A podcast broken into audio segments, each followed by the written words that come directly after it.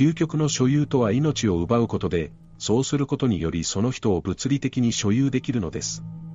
IQ160 の頭脳と美しい容姿を持ちながら、アメリカ史上最多、女性93名殺害したシリアルキラー、テッド・バンディ。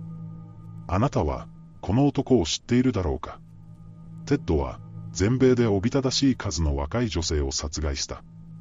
被害者の正確な総数は分かっていないが、実証されただけで、1974年から1978年にかけて30人。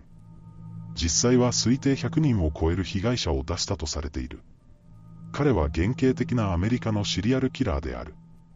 実際、この表現は彼を表すために、FBI 行動科学科主任のロバート・ケーレスラーによって考え出され、一般的になった言葉である。シリアルキラーとは、複数の殺人を一定の期間、冷却期間、